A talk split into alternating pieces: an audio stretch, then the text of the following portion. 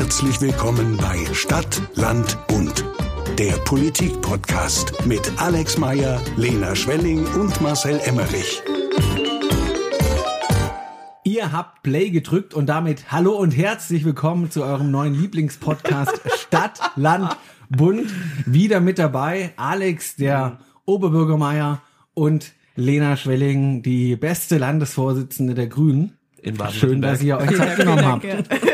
Ja, ja, gerne, gerne. Ja. Ja, war gerade sehr witzig, ja, wie du Ja. anmoderiert hast. Ach, Ja. schön, ja. Ja, da habe ich auch stundenlang dran gefeilt und hoffe, es ist jetzt auch richtig gut rübergekommen. authentisch rüber. Stimmt, ja. Absolut. Auf dem Zugklo heute wahrscheinlich vor dem Spiegel eifrig geübt. Eifrig geübt. Auch den Gesichtsausdruck, besonders wichtig beim Podcast. Ja, ja, dass es einfach rüberkommt, damit ihr das Feeling spürt Ja. von unserem Podcast. ja. Und ja, ich jetzt- spüre was gerade. Das ist, glaube ich, Marcel Auch- kann sein Bein auch wieder zurücknehmen. auch. Okay. Okay, schneid mal raus. Jetzt könnt ihr mal Pause drücken.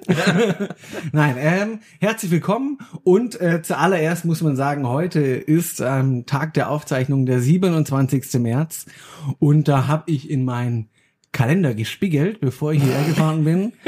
Und ähm, ja, wir haben ein Geburtstagskind in unserer Runde, nämlich unser guter Freund Alex Meyer hat heute an dem Tag der Aufzeichnung Geburtstag. Er wird schöne 31 Jahre. Man sieht es ihm nicht an. Ja, ja, stimmt, sehr aus wie 41. Ich wollte es nicht sagen, aber im Subtext war es ja, vorhanden. ich habe schon gemerkt. Ja. ja, nee, danke, danke. Alles, alles, äh, nee, man sagt alles Liebe und Gute zum Geburtstag. Ja. Alles hoffe, Gute, alles Liebe. Alles Gute, ja. Also alles Gute einfach für dein Herzlichen neues Glückwunsch. Ja. Dankeschön, Sehr schön, Dankeschön. dass du dir an deinem Geburtstag die Zeit für uns nimmst. Das ist natürlich Ja, eine große Ehre. Ja, Sonst äh, alle anderen meiner Freunde hatten keinen Bock, was zu machen. Aber ich wusste, euch kann ich herlocken mit dem Ja, Podcast. ja. Nein, Ja, vielen, vielen bei der. Terminsuche so, komm, wir machen es an meinem Geburtstag, hast du gesagt, dann sind Da bin ich nicht ein paar allein. Leute da. Ja, die Pandemie hat uns alle einsamer gemacht. Ja. Ja, Lena und ich haben uns natürlich auch nicht lumpen lassen. Zum Mhm. 31. Geburtstag ist auch der erste Geburtstag, den man wieder, oder den du jetzt wieder feiern konntest nach den beiden letzten Naja. mit Gesellschaft. Das war ja in Pandemiezeiten, Zoom-Konferenzen, da erinnere ich mich noch. Wobei, da haben wir auch immer fleißig mit gefeiert. Ja, per Video stimmt. halt. Also, Ja, da wurde ich ja immer, da wurde ich ja gezwungen zu Ja, feiern. Ja. online. Ja. Weil da- ich hatte, also letztes Jahr am 30. hatte ich überhaupt keinen Bock, irgendwas zu machen. Und äh, ihr habt mich dann gezwungen zu einer Online-Party, die dann allerdings auch sehr nice war schon die ziemlich, super. also ich meine immer noch auch Credits an Anja, ne? Das war, glaube ich, ein echt geniales Geburtstagsgeschenk, Ja. das wir dir da gemacht haben. Ja, da war Otto Walkes zu Gast im Zoom-Meeting. Das war natürlich eine feine Sache. Ich bin, bin mir nicht sicher, wie du, was du mit dem Gag jetzt bezwecken willst. Ähm, aber es war Bodo Wartke. Ah, Bodo Wartke. Ah, stimmt. Hast du wirklich Otto Walkes und Bodo Wartke verwechselt? Nein. Nee, okay. Das ja, war nee. ein Gag, Ja, aber war- halt war- einer war- von, Gag, einer von Marcel's. Zug Ja, war äh, witzig. ja. Nein, Bodo Wartke war tatsächlich da. Ganz liebe Grüße gehen raus. Seither mein allerbester Freund. Noch vor Marcel. Deutlich vor Marcel, ehrlicherweise. Nein, das war sehr schön. Aber auch der Geburtstag heute ähm, war bisher sehr schön. Wir haben schönes Wetter. Und ähm, ich Saarland wählt. und das Saarland wählt. Ich bin, da bin ich auch ein bisschen beunruhigt. Ja, ich meine, mit 31 Jahren bin ich immer noch, halte die äh, Flaschen in der Hand, der jüngste Oberbürgermeister Deutschlands. Aber ähm, so langsam, Prost. ja, aber es ist schon äh, bedenklich, weil sich so mein Lebensalter so langsam aber sicher der Anzahl der Wahlberechtigten im Saarland annähert. Ah, ja. Oh, und noch so ein Gag, an dem jemand heute Nachmittag lang gearbeitet Da ich, hat. da sitze ich seit zwei Wochen dran. Ja, Lena und ich haben ja auch den ganzen Tag damit verbracht, dass die dreistöckige Geburtstagssorte, die jetzt Ja. hier vor uns steht, Ja. auch wirklich perfekt wurde. Und ähm, die lassen uns natürlich nach der Aufzeichnung schmecken. Nicht, dass wir während der Aufzeichnung irgendwie so einen vollen Mund haben und dann nicht gut darüber reden können. Es ist wirklich sehr schön auch verziert. Ja. Lena, was äh, kannst du ein bisschen die Torte beschreiben? Also wir haben uns natürlich Mühe gegeben. Wir haben äh, die nicht nur dreistöckig gemacht, sondern in Form des Göppinger Rathauses. Also, Oh, also liebe Leute, schön. äh, Podcast ist wirklich so ein super Medium, um den Leuten einfach irgendeinen Scheiß zu erzählen.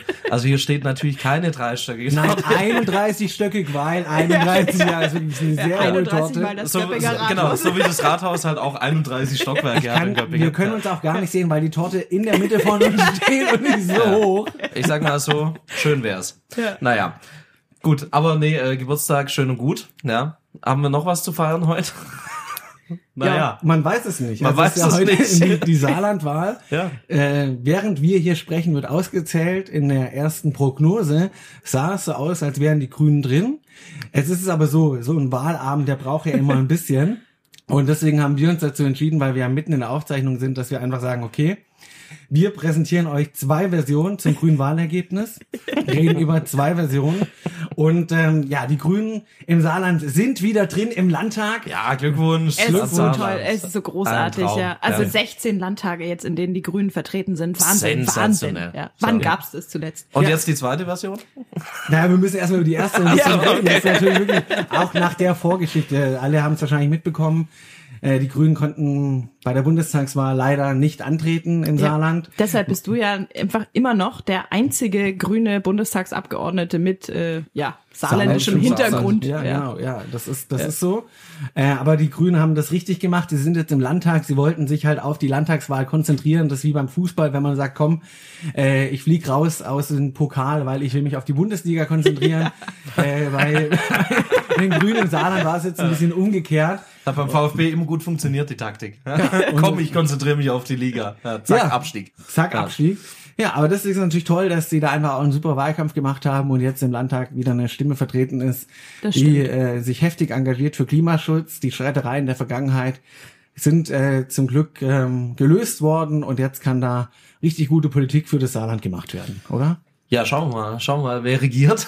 Weil momentan äh, sieht's ja danach aus, dass die SPD tatsächlich ähm, sogar alleine regieren könnte. Also jetzt nach den Verrückte aktuellen, Situation. genau, Ja, nach den ja. aktuellen Prognosen äh, hätten sie eine knappe, aber sie hätten eine alleinige Mehrheit im Landtag äh, in Saarbrücken. Krass, dass das überhaupt, dass das überhaupt noch geht. Ja, ja. ja, ja. Woran stimmt. liegt's? Ja, die haben es einfach geschafft, dass sie eine Fläche, die so groß ist wie das Saarland, davon überzeugt haben, die SPD zu wählen. Und das ist natürlich ähm, ein großer Erfolg für die SPD da. Vor allem, wenn man sich überlegt, dass sie ja vor fünf Jahren äh, die Spitzenkandidatin Anke Rehlinger damals gegen Annegret Kramp-Karrenbauer wirklich kein Land gesehen hat. Und diesmal hat Tobias Hans, äh, der amtierende Ministerpräsident, kein Land gesehen gegen Anke Rehlinger. Und damals, man erinnert sich, war das ja noch die Frage des Schulz-Zuges 2017, damals die Bundestagswahl auch. Witzig, dass er sagt, man erinnert sich und ich so, nein, ich erinnere mich nicht an die letzte Saarlandwahl. ja, also ist ja auch, ey, auch jetzt Hans Rehlinger irgendwie egal, bleibt ja in der Familie. So. Also irgendwie auch, oder? Geht's euch nicht? Also seid ihr Ja. emotional jetzt richtig angefasst irgendwie von dem Wahlabend heute?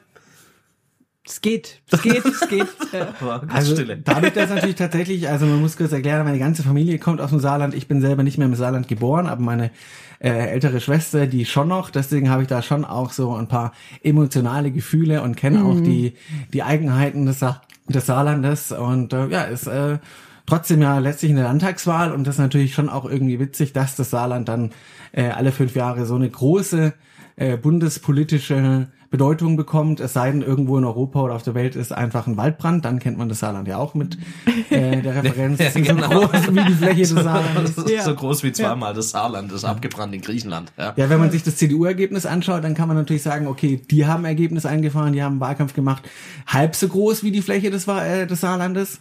Ähm, das ist natürlich, ja. Der Schulamtsbezirk Göppingen ist übrigens größer als das Saarland. Das wollte ich einfach an der Stelle mal wieder droppen. Ja, das finde ich eine witzige Information. Ja. Das, Ja. Es ja. gibt drei Wahlkreise im Saarland. Also bei der Landtagswahl in Baden-Württemberg hat alleine der Landkreis Göppingen schon zwei Wahlkreise. Naja, gut. Ja, Nein, aber bundespolitische Bedeutung hast du gerade angesprochen. Also ist es so? Hat es jetzt, also findet ihr, also es sind ja immer so Wahlen auch Stimmungstests irgendwie auch für die Bundesebene. Ähm, ich habe das beim Finden Saarland. wir, dass Olaf Scholz das verdient hat. Finden wir, dass Olaf Scholz das verdient hat? Hatte ja sicher einen Einfluss. Also die, die Bundespolitik und jetzt auch der Zustand Ja. der Bundes-SPD im Moment Ja. ähm, hat er sicher einen positiven Einfluss für die SPD im Und Saarland. Kevin war da, habe ich gesehen, ähm, auf Instagram und hat Blumen verteilt am Weltfrauentag. Ja, Ah, Kevin. Kurani ist natürlich eine Wucht im Wahlkampf. ah ja, wenn, wenn Kühnikev mir ein Blümchen geben würde, da würde ich aber auch SPD wählen. Ja, unbedingt, unbedingt. Ja. Nee, das, ähm, aber hat es tatsächlich, es kommen ja noch ein paar Wahlen in diesem Jahr. Ähm, ich Ja, denke, in dem wichtige. Kontext muss man das sehen, genau, weil da kommen dann auch wirklich, da kommt halt Nordrhein-Westfalen so. Ja, Ähm, Schleswig-Holstein, Niedersachsen. Richtige Bundesländer. Ja, Schleswig-Holstein vor allem. Ähm, nee, aber also da muss man ja auch ein bisschen relativieren tatsächlich. Was hat es jetzt da für einen Einfluss auf die Bundespolitik? Also ich könnte mir schon vorstellen, bei der CDU ist es jetzt heute nicht so ein geiler Abend, ne? Also der Tobi Ja, von möglich. der Tanke hat es nicht geschafft, ja. Also das, Tobi von der Tanke. nee, das, äh, das, also ich bin mir sicher, die werden jetzt äh, sich eifrig ein Wording überlegen, um zu erklären, dass es auf jeden Fall nichts zu tun hat mit Es ist Friedrich dann Merz. immer eine Regionalwahl. Genau, genau. Ja. Während die SPD erklären wird, dass es unbedingt was zu tun hat mit Olaf Scholz. Also das Ja. ist, ja, das ist auch immer eine Frage der Perspektive, wie groß der bundespolitische Impact ist. Ja, ich glaube, er ist in Wahrheit nicht so groß, aber jeder wird es für seine Zwecke versuchen zu äh, benutzen, wie wir das ja auch äh, machen Klar, für den klar. Fall, dass die Grünen jetzt wirklich in den Landtag eingezogen Allein sind. Annalena und Roberts Verdienst und auch Absolut. Ricarda und Ometz, also muss man sagen, ne? Also das Saarland, die haben sich schon auch selber Mühe Und ich gegeben, denke, aber wir drei haben schon auch unseren Beitrag geleistet. Also, na klar. Ja, das stimmt natürlich. All unsere drei Hörer aus dem Saarland, die wahrscheinlich alle mit Marcel verwandt sind. Gut. Das, ich meine, ja. ja, kann sein. ist jetzt mal davon auszugehen, ja. Ja. Ja. Ja, wenn man jetzt mal natürlich davon ausgeht, dass die Grünen jetzt nicht in den Landtag gekommen sind. Aber jetzt kommt die Version zweite zwei, Version. Die Ja. zweite Version, Okay, mhm. ah, schade, es hat leider nicht gereicht, aber die haben wirklich richtig guten Die haben, Wahlkampf die gemacht. haben gekämpft. gefightet bis zum Schluss. Und es waren auch echt alle da und haben sich bemüht und oh, aber es war es war einfach schwierig durchzukommen auch gegen diese Überpräsenz von der SPD. Ne? Also es war dann hat sich zugespitzt einfach auf irgendwie Hans gegen Rehlinger. Da war dann einfach kein Platz mehr für die Kleinen. Ja, äh, die Linke pulverisiert. Das hat natürlich auch bei den Grünen äh, dazu geführt, dass viele sich gefragt haben, ah, ist das äh, überhaupt jetzt noch eine, eine Wahl für kleine Parteien? Gehe ich da besser auf die Ja. großen? Unterstütze ich Anke Rehlinger? Und natürlich muss man auch sehen, selbstkritisch, die, die Vorgeschichte im Saarland bei der Bundestagswahl Ja, ja. leider nicht mit dabei gewesen. Nicht Interrequirieren. Viele waren überrascht auf dem Wahlzettel diese Partei auf einmal zu sehen. Ja. kannten sie gar nicht. Oh, eine neue Partei. Oh, eine neue Partei. Das ist natürlich auch ein Vertrauensverlust, der auch jetzt bei einer Landtagswahl sich ausgewirkt hat. Schade, schade. Schade, schade. Ja. Naja. Gut, das war die zweite Version, die können wir kurz halten. Ne? Ja, das, äh, da muss man kurz abbinden, ja. Äh, Landtagswahl. Äh, Aber kann also Aber wir freuen uns auf die noch kommenden Landtagswahlen, die sicherlich sehr viel besser laufen werden. das ist zu hoffen und äh, man kann auf jeden Fall auch mal sagen, so oder so Glückwunsch an die SPD. Kann man Ja. auch mal machen. ja, wenn man die Perspektive vom Saarland einnimmt, muss man sagen, okay, das wird gut, glaube ich. NRW, Niedersachsen, Schleswig-Holstein. Ich glaube, die Grünen haben gute Chancen, da wieder in den Landtag einzuziehen. Ja, den Tag nicht vor dem Abend loben. Ja. Ja.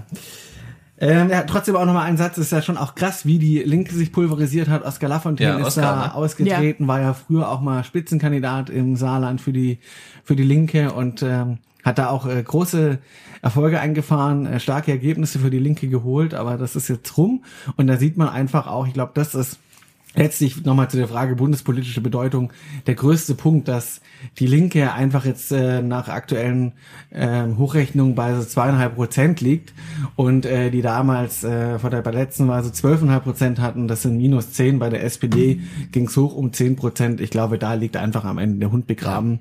Und äh, so viel zur bundespolitischen Einordnung auch. Für die Linke ist natürlich bundespolitisch schon ein herber Schlag auch, aber die haben sowieso große Probleme. Das stimmt. Und ähm, kann man ja auch sagen, was ja schön ist, auch bei der AfD war es knapp. Ja. Ja. Ähm, also die sind jetzt, stand jetzt auch knapp über fünf Prozent, aber es ist zumindest kein, kein solches Ergebnis, wie wir es in anderen, auch westlichen Bundesländern teilweise wirklich gewohnt sind, wie hier in Baden-Württemberg zum Beispiel. Auch schön. Ja. Also Ja. diese Zuspitzung kann ja auch in, in dem Fall einen positiven Effekt sogar haben. Ja. Und wenn man ja auch dann immer noch so ein bisschen den Bundestrend zugrunde legt, muss man ja sagen, die Grüne stehen im Bund eigentlich momentan auch gerade in Umfragen sehr gut da und auch das, Ja, Umfragen man, können wir. Umfragen das, können wir. das ist immer gut. Umfragen. Immer schon unsere Stärke, genau. Ja. Am Wahlamt wird es manchmal schwieriger. Ja. Ja, aber ähm, man stellt einfach fest, dass Robert Habeck äh, ist wirklich viel unterwegs, Annalena Baerbock natürlich auch. Und äh, damit will ich überleiten zu der Sache, wo Robert Habeck auch überall unterwegs ist. Er war jetzt ja vor kurzem auch in Katar unterwegs, hat ja auch hohe Wellen geschlagen, hat da äh, Deals eingetütet, um äh, die Unabhängigkeit ähm, energiepolitisch gerade auch äh, von Gas äh, abzubauen von Russland. Das ist natürlich was, was jetzt gerade bitter nötig ist, aber haben natürlich auch viele Leute gesagt, naja, also mit Demokratie und Menschenrechten haben es jetzt äh, die Kataris auch nicht unbedingt. So ist ja auch wirklich bizarr, wenn man sich überlegt, wir kritisieren immer die WM in Katar, Fußball-WM der Männer findet ja dieses Jahr dort statt. Hat man auch schon häufig darüber geredet, ob das eigentlich boykottiert werden sollte. Ja. Und jetzt geht der grüne äh, Wirtschaftsminister dahin, um unsere Energieversorgung mitzusichern. Wie ist es bei euch aufgeschlagen? Also ich glaube, der, der springende Punkt ist ja, er ist ja nicht dahin gegangen, weil er es geil findet. Ja, so und mal so, ah, Katar wollte ich immer schon mal besuchen und mal gucken, ob wir nicht noch woanders ein bisschen ähm, fossile Energien herbekommen können. Ehrlicherweise finden wir fossile Energien genauso doof wie äh, jedes Regime, das nicht nach unseren unseren Vorstellungen von Demokratie funktioniert und das äh, da gehört Katar eindeutig auch dazu, wobei er hat ja glaube ich auch gesagt, es ist besser geworden.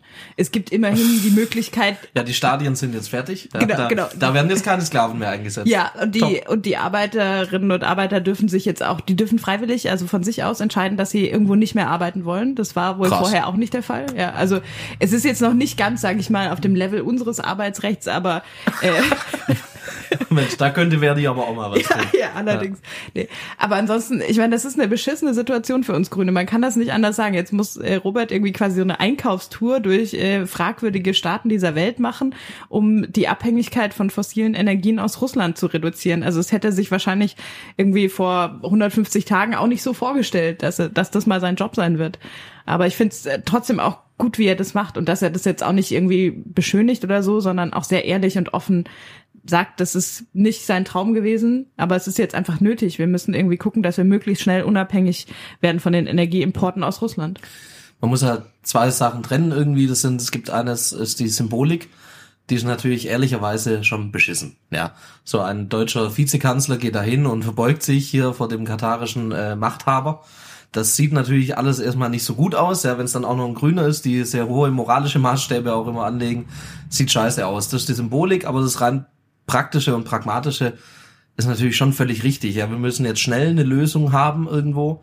Ähm, momentan ist einfach Putin das größere Problem. Das muss man ehrlich sagen. Damit sind die ganzen Menschenrechtsverletzungen, die da stattfinden, ja nicht äh, weggewischt. Aber ähm, wir brauchen halt momentan irgendwo unser Gas, ja.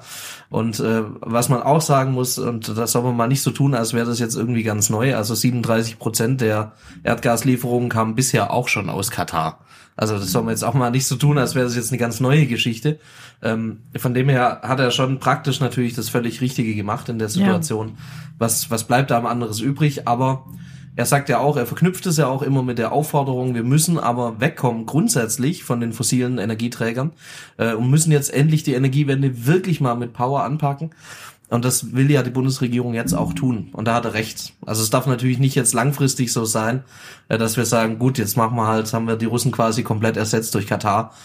Äh, Langfristig keine Lösung, aber jetzt kurzfristig das einzig Sinnvolle, was er tun konnte, denke ich. Vielleicht an der Stelle, also es wird ja immer gerade auch viel darüber gesprochen, können wir nicht einfach komplett auf die Energieimporte aus Russland verzichten? Und ich finde das, ähm, also es ist eine krasse Debatte, die wir auch führen müssen.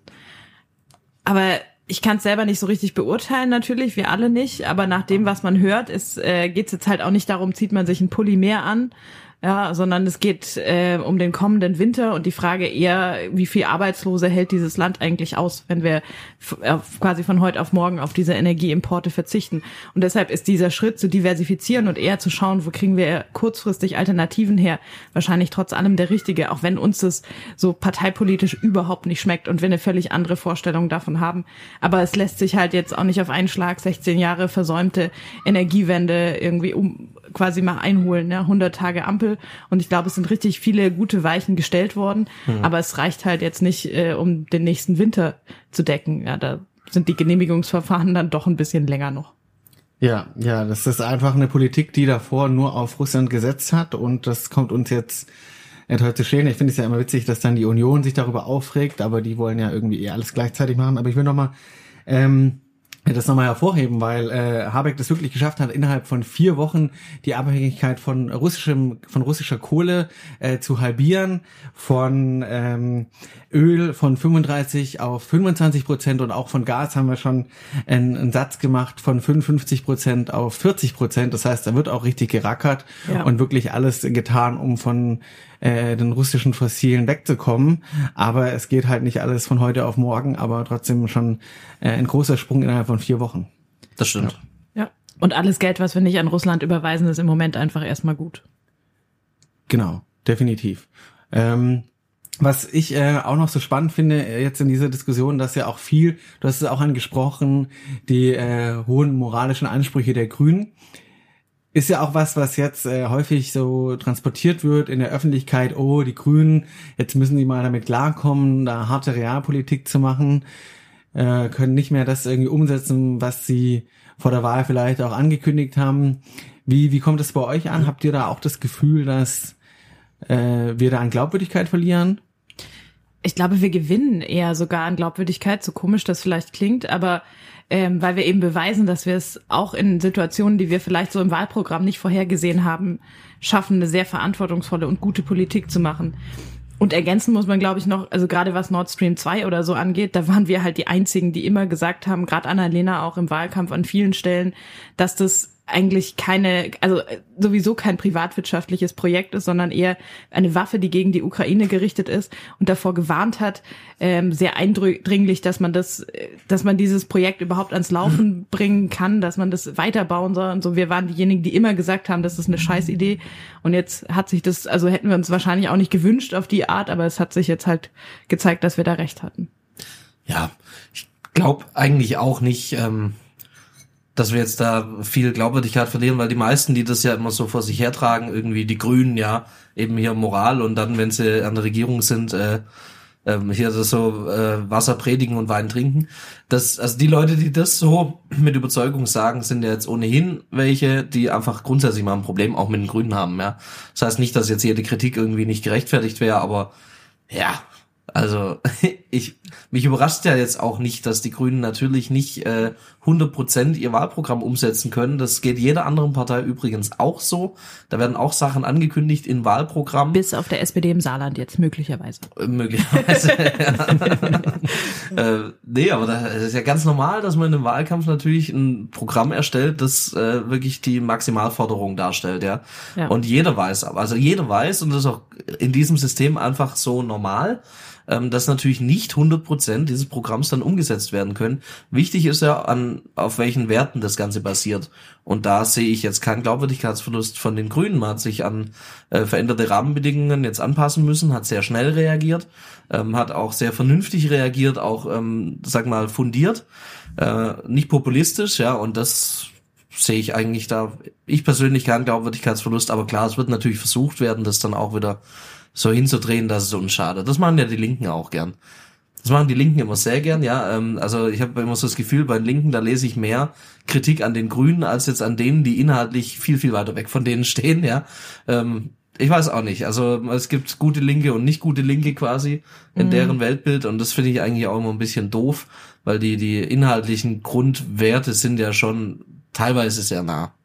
Teilweise ja. muss ich dazu sagen, also ich bin jetzt auch froh im Moment, dass wir nicht mit den Linken im Bund koalieren, in der Situation ja. jetzt. Ja. Ähm, aber das gibt natürlich Überschneidungen, ja. Und das, dass man von der Seite dann kritisiert wird, ja, ist jetzt auch nichts Neues irgendwie. Das ist ja eh äh, wirklich das Absurde an der Situation, dass man jetzt auch gerade von den Linken, aber auch von der Union äh, dafür kritisiert wird, äh, dass man da jetzt äh, mit den Katari spricht und danach Lösungen sucht und äh, beide, die Union in Regierungsverantwortung, diese ganze Strategie mit dem äh, mit der Abhängigkeit von russischem Gas ja mit begründet hat und die Linke ja auch die Partei ist und ja. auch immer noch in ihrer Partei viele Leute halt jetzt sagen, ja, die Ukraine sollte einfach mal die Waffen niederlegen und dann wäre der Krieg ja auch schon vorbei.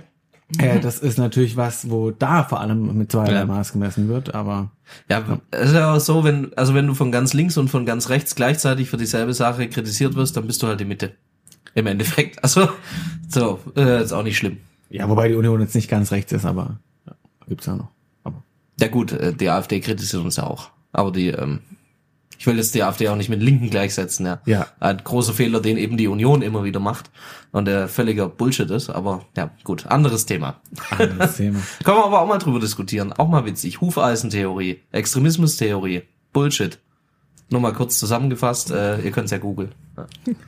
Das ist richtig, das ist richtig.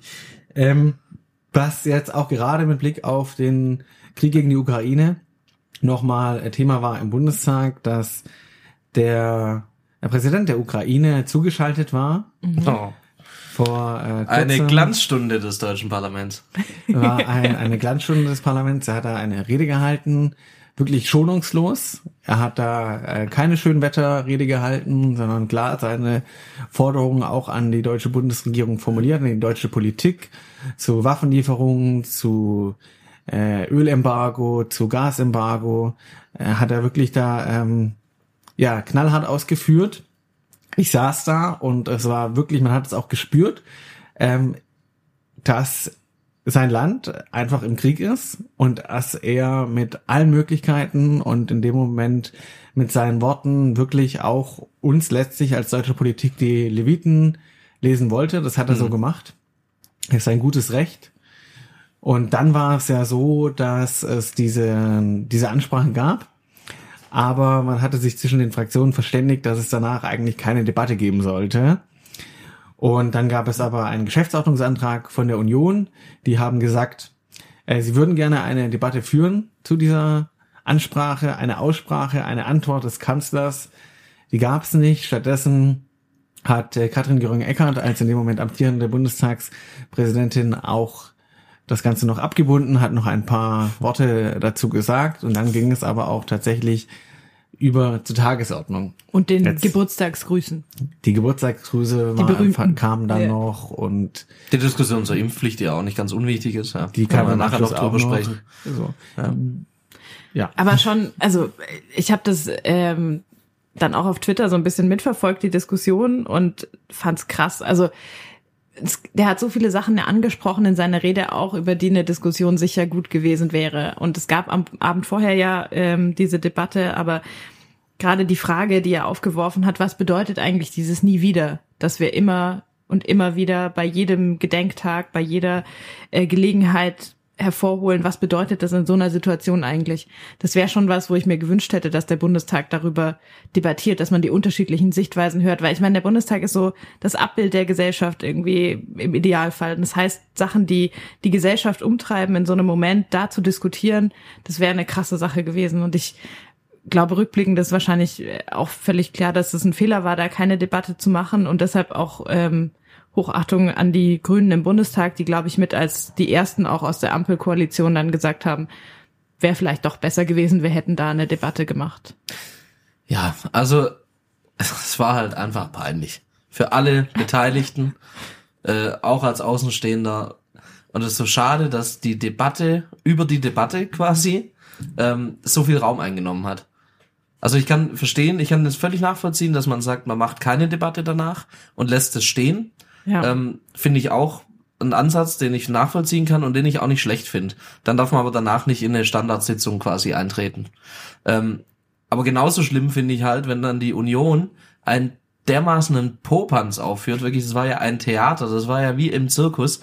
Also da habe ich mich auch geschämt, habe ich gedacht. Das war also, auch nicht furchtbar würdevoll, das muss man sagen. Nee, ja. also wirklich nicht. Die haben sich genauso, also es haben sich wirklich alle eigentlich blamiert, das ganze Parlament. Und das ist natürlich ganz beschissen, ja. Weil Parlament sollte schon irgendwo, das hohe Haus, ja, das sollte eine gewisse Würde und Seriosität ausstrahlen.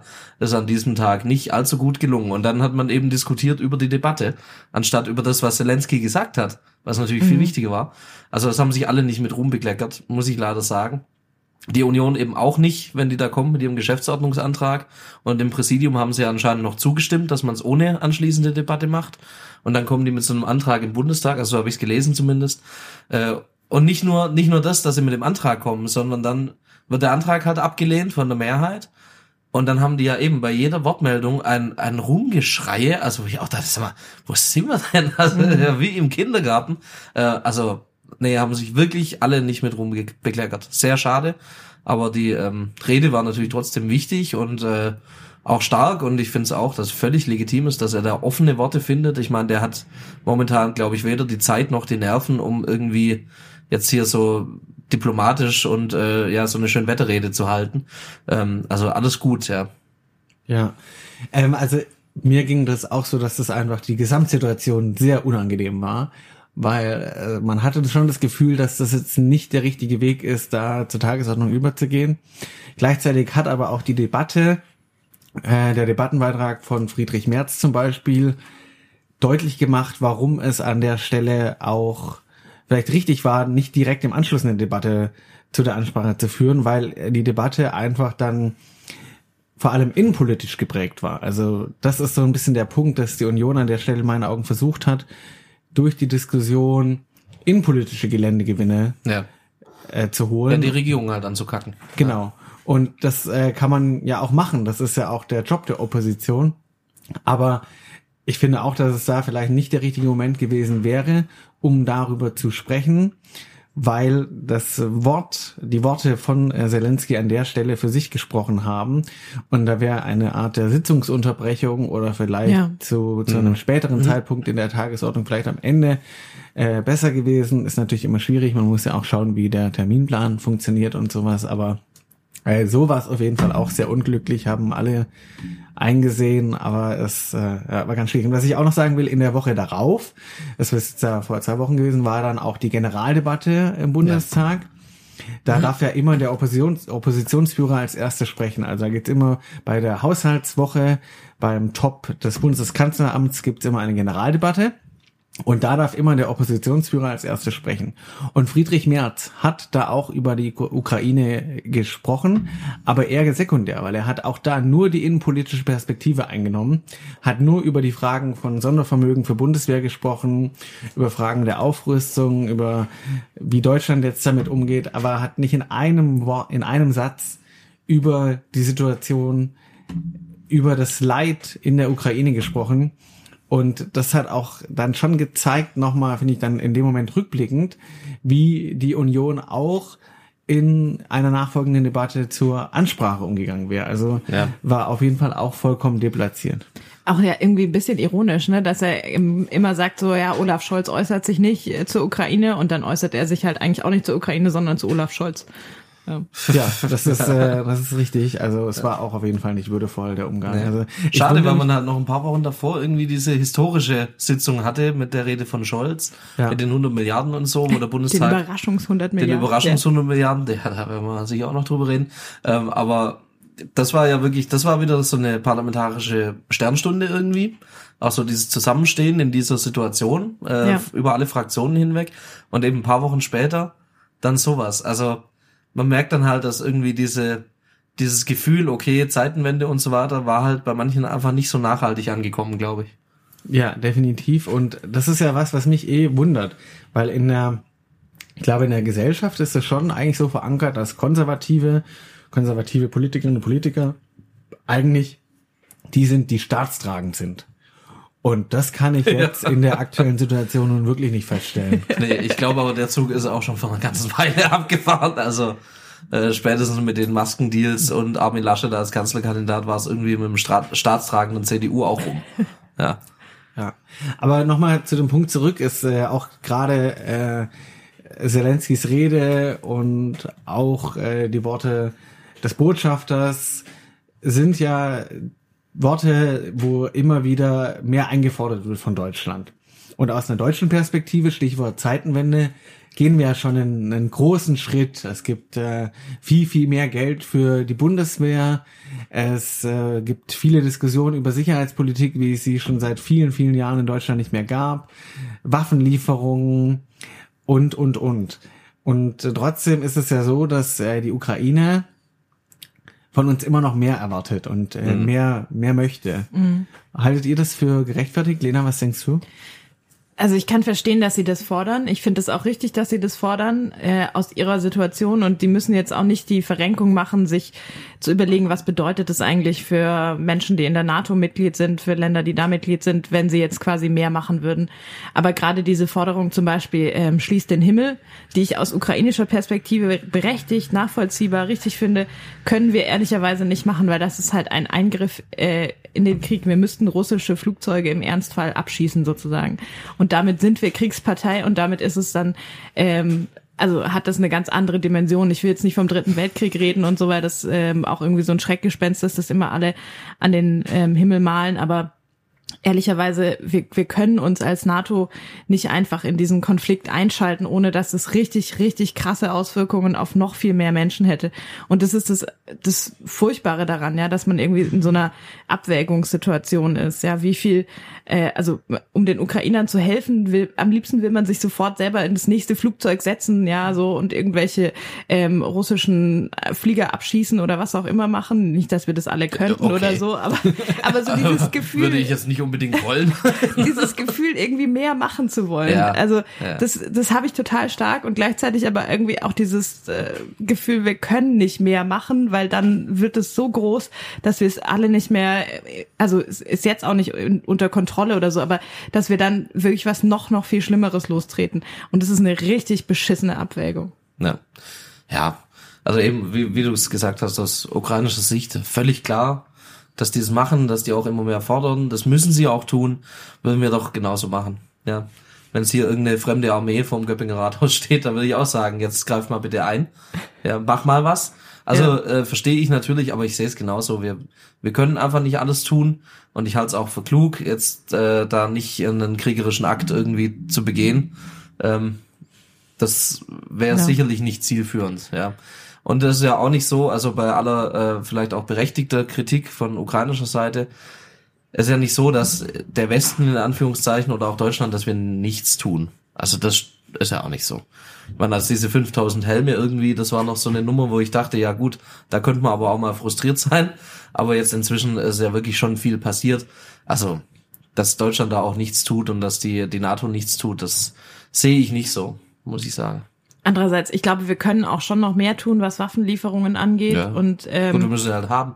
Also wenn man die Altbestände der NVA ausliefert, dann weißt du halt auch, genau, ja. also Problem. Nichtsdestotrotz, äh, Deutschland ist einer der größten Waffenexporteure dieser Welt. Kann mir niemand Absolut. erzählen, dass wir hier keine Waffen hätten, die man irgendwie, also dann kauft man sie halt, ja. Aber ähm, das Ja, die ist sind halt so. weg, weil die liefern wir halt an Es Saudi-Arabien. gibt ja, es gibt ja mehr Geld von der Europäischen Union Genau, insgesamt jetzt ja. für die Ja. Ukraine und äh, es ist so, dass auch äh, Deutschland, äh, so wie ich das mitbekommen habe, alles äh, genehmigt, was möglich ist, was ja auch früher ein großer Diskussionspunkt war. Also es wird da auch viel getan.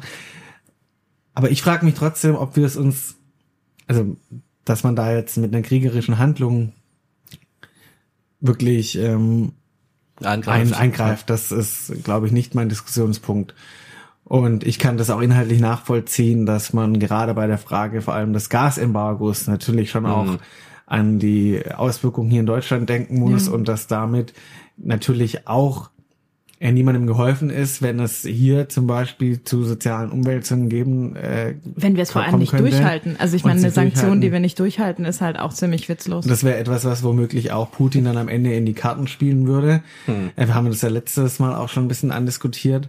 Aber es lässt einen wirklich irgendwie so unzufrieden zurück, dass äh, man nicht noch mehr tun kann. Das war jetzt ja zum Beispiel auch eine große Geste, dass äh, zum Beispiel der Regierungschef äh, von Polen mit anderen in Kiew war. Mhm. Da wäre ja zum Beispiel, finde ich schon die Frage, ob nicht auch Macron und Scholz ja. nach Kiew reisen könnten, Ja. um hier nochmal ein starkes Zeichen der Solidarität äh, zu zeigen. Das, also ich finde, man kann schon noch mehr tun, um die Unterstützung und den Schulterschluss mit der Ukraine Ja. zu demonstrieren. Ja. Absolut, äh, zumal Scholz, das ist mir auch so aufgefallen, ich meine, es war ja ganz am Anfang irgendwie die Frage, wo ist Scholz, ja. Ähm, so, dann kam eben die Rede mit der Zeitenwende und den 100 Milliarden und alles. Und jetzt äh, ist aber schon wieder so, Ja. ja. Wo ist Scholz? Heute Abend bei Anne Will. Ah ja, Gut, gut zu wissen. ja, ja. gut, dann schauen wir uns Ja. das vielleicht mal an. Nein, aber tatsächlich, also Das ist echt ein Punkt. Also ich meine, vor allem mit seinem Spruch, der irgendwie dauernd zitiert wird, ne, wer Führung bestellt, bekommt Führung. Ja, Ja, wir am bestellen, Arsch. wir bestellen doch. Also Ja, ich meine, genau, irgendwie hat man schon ein bisschen das Gefühl, bei manchen Themen führt leider zu sehr die FDP in dieser Bundesregierung, so Stichwort Corona. Und äh, aber da, wo es um wirklich krasse Sachen geht, die jetzt mit dem Krieg zu tun haben, da sind das eigentlich wir und unsere Ja. Ministerinnen und Minister, die da ackern wie blöd. Also sei es jetzt Annalena oder auch Robert, äh, der irgendwie durch die Welt tourt und guckt, dass wir das ähm, hinbekommen wieder. Das stimmt. Also da kommt wirklich von Scholz persönlich, jetzt auch gar nicht von der äh, von der SPD-Regierung insgesamt, aber von Scholz persönlich kommt da einfach zu wenig. Ja, das ist äh, tatsächlich äh, irgendwie schon noch ein Problem. Aber wo jetzt ja auch die Ampel als Regierung insgesamt gehandelt hat, war das Stichwort Entlastung. Und das ist ja etwas, wo auch viel diskutiert wurde, das auch nochmal, finde ich. Da lacht, da lacht das Land und die Kommunen, hä? Das ist ja nochmal. Das ist schon gut, gut gemeint. Ja, es gibt ja schon ein, ein ganz breites äh, Paket, das alle äh, Menschen in den Blick nimmt. Es gibt nochmal äh, eine Energiepauschale für alle, die Arbeiten dadurch, dass und sie Steuern zahlen. ja, für die Menschen, die, die arbeiten und Steuern zahlen, gibt es da eine Entlastung ähm, über die über die Steuer. Das wird dann auch äh, ja so gemacht, dass die Menschen mit mehr Geld dann weniger haben und die mit weniger mehr. Es gibt aber darüber hinaus ja auch noch ähm, äh, 200 Euro für alle Menschen, die Die es wirklich brauchen. die es wirklich brauchen, die zum Beispiel ja äh, Hartz IV bekommen und es gibt ja auch noch einen Heizkostenzuschuss für Rentnerinnen, für Wohngeld, Ja. Empfängerinnen, für Studierende und äh, dann das Thema Tankrabatt wurde ja auch äh, viel diskutiert, ist jetzt offen gestanden nicht das, was bei uns Grünen ganz oben auf der Prioritätenliste stand. Wir sind auch der Meinung, dass Menschen, die natürlich viel mit dem Auto unterwegs sind, schon auch an der Stelle eine Unterstützung brauchen, weil es, glaube ich, auch für uns Grüne nicht gut ist, äh, wenn das immer nur die anderen in den Blick nehmen und das natürlich schon auch eine soziale Frage ist. Ja, dass nicht jetzt- jeder kann auf das Auto verzichten, das ist Genau. schon richtig. Genau, ja. deswegen ja. wäre unser Ansatz das Energiegeld. Klimageld heißt es ja mittlerweile im Koalitionsvertrag. Das ist jetzt auch klar festgeschrieben, dass das kommen wird und dass das ausgearbeitet wird und nächstes Jahr dann Na, das ist gut. auch in Kraft kommt. Und ein Thema, das äh, bei uns äh, auch schon im Vorfeld zur Diskussion beigetragen hat, ist ein Punkt, wo ich sage, ein Riesenerfolg für uns Grüne in dieser Koalition ist, dass eben nicht nur die Menschen, die Auto fahren, in den Blick genommen werden, sondern wir auch Menschen, die auf den ÖPNV angewiesen sind, mit der Regelung 9 für 90 jetzt äh, besser gestellt werden, dass einfach jeder, der äh, ein Monatsticket hat, 9 Euro nur noch dafür zahlen muss. Das ist eigentlich eine große Geschichte, wobei es ja lustig ist, 9 für 90. Äh, 9 Euro jeden Monat für 90 Tage. Eigentlich sind es ja 27 für 90.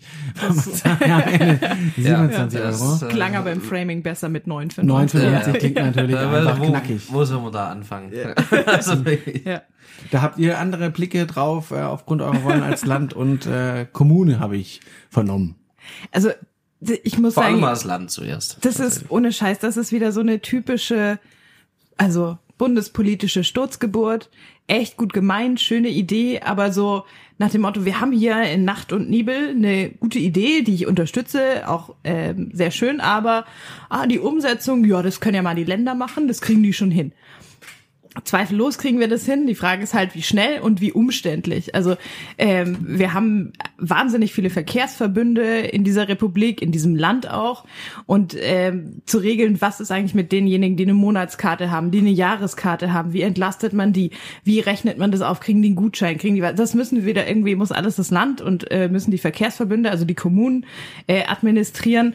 Und das ist halt so ein bisschen das, was mich daran nervt. Das ist eine coole Idee von Bundesebene und ähm, inhaltlich richtig, aber hätte man einfach gesagt, jo, machen wir es ganz kostenlos, wäre es vom Verwaltungsaufwand her so ein komplett anderes Level und eine vernünftigere Sache, die es uns allen viel einfacher gemacht hätte. Aber jetzt haben wir erstmal ein paar Wochen sicherlich die Diskussion, wie kriegt man diese 9 für 90 äh, Regelung eigentlich umgesetzt? Ja, ich finde auch die Grundidee, na klar, finde ich die auch gut, auch dass wirklich äh, eben man nicht nur jetzt die Autofahrerinnen und Autofahrer irgendwie mitdenkt, sondern auch die, die den ÖPNV nutzen, finde ich natürlich gut, finde ich richtig, kann man sich, kann sich die Grünen im Bund, könnt ihr euch schön auf die Schulter klopfen, Da gut ist, gemacht. haben wir auch schon wunde, Ja. wunde Schultern Das, von. das, das glaube ich, glaub das ich glaube sofort, ich, glaube ich ja, sofort. ja. Nee, müsst ihr auch selber machen, weil jemand anderes wird's nicht tun. Genau. Nein, das ist tatsächlich einfach gut gemeint, ist nicht gut gemacht, ja. Und das merkt man da einfach, also, ja, warum nicht 90 Tage kostenloser ÖPNV? Ich meine, das kostet Geld, schon klar, aber wenn ich jetzt den, auch so ein es kostet voll so Geld. ein Also die Arsch 9 voll Geld Euro und hauen's und nicht eben, raus. Die Ja. 9 Euro hauen es nicht raus und dafür hat man halt dann diesen bürokratischen Aufwand, den ja nicht nur äh, das Land und die Kommunen und die Verbünde haben, sondern ja auch der Verbraucher Ja. hat den ja, weil es wird ja dann irgendwo wahrscheinlich draus hinaus, drauf hinauslaufen. Du musst äh, dir dein Geld zurückholen quasi. Ja, also wenn du eine Monatskarte Ja. hast, äh, dann musst du irgendwie einen Antrag einreichen oder so, dass du die äh, die Differenzsumme quasi erstattet bekommst. Wahrscheinlich wird es darauf gibt's dafür genug Papier. So, Ja. hoffentlich gibt's dafür genug Papier. Zum Impfen haben wir nicht genug Papier. Ja. Oh, da müssen wir auch noch drüber reden. Aber gut, äh, nee, also das ja, dann macht's wirklich, dann macht's kostenlos. Das wäre richtig, richtig stark gewesen. Ähm, und die Finanzierung dann dafür, das kann man sich schon auch teilen. Ja, Ja. das muss nicht der Bund allein machen. Ähm, soll auch nicht, ja. Aber, aber, aber so wie es wieder gemacht ist, äh, völlig unnötiger bürokratischer Aufwand, der nichts nützen wird, ja.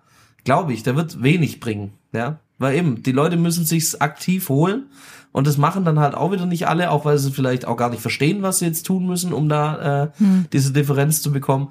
Also, äh, Leute, wie, wie, wie ist das entstanden? Ja, wie, wo, woher kommen auch neun Euro? Es war halt wahrscheinlich nachts und spät, wie immer in so Sitzungen. Ja, wie immer in sowas. Und dann sagt man, oh Leute, komm, ach komm, ja, nee, umsonst will's die FDP nicht, alles klar. 20 Euro sind zu teuer, machen wir neun. Ja, 10 Euro ist äh, psychologisch eine dumme Summe, weil sie zweistellig ist, nehmen wir neun. Finde ich gut, ja.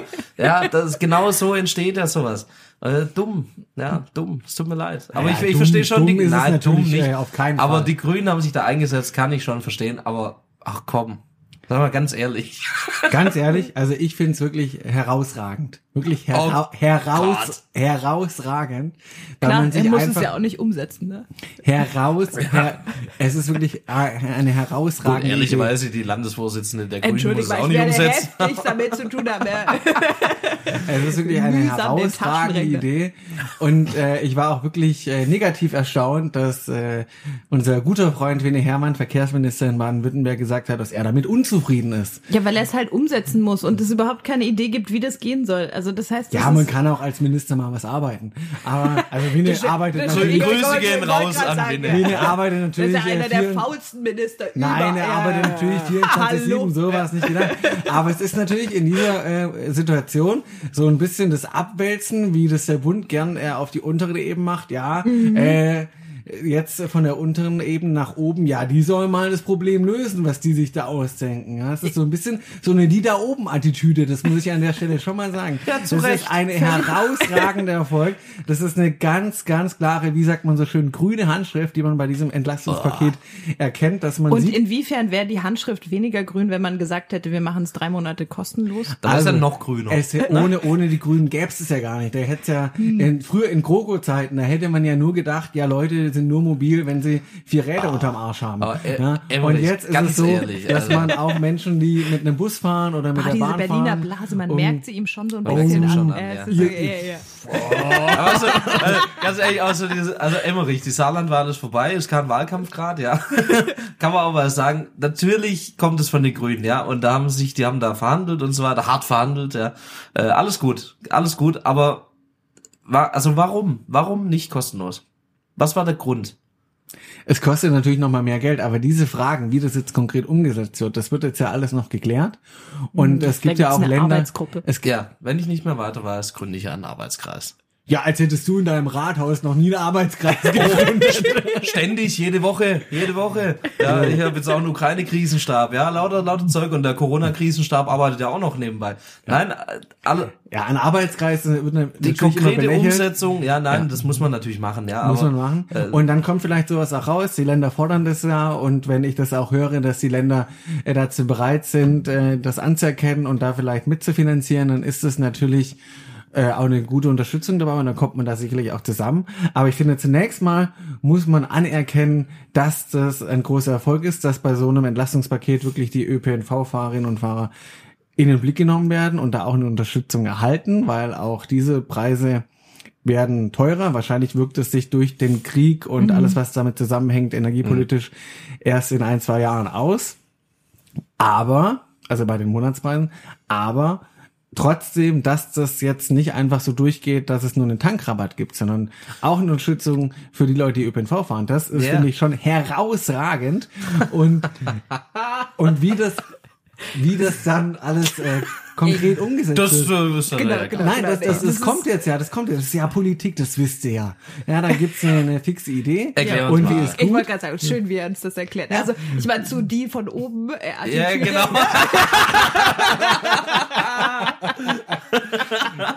Kinder, ich erkläre euch jetzt mal wieder mal. wie Ich das zeige euch, wie das geht. Ich hab da mal was mitgebracht. Nee, also wirklich, Oh Gott. Anerkennung es für die Idee, aber es Ja, ist natürlich- Anerkennung für die Idee. Ja, Aner Ja. ja, da klopfen wir dir Ja. nachher auch auf die Schulter. Ja. ja. ja, Ja. es tut Klopf mir schon mal auf die Schulter. ihr- Ich komme gerade nicht fein hin, damit man so, dass man es hört. Ah, Ein bisschen fester, er hat's verdient.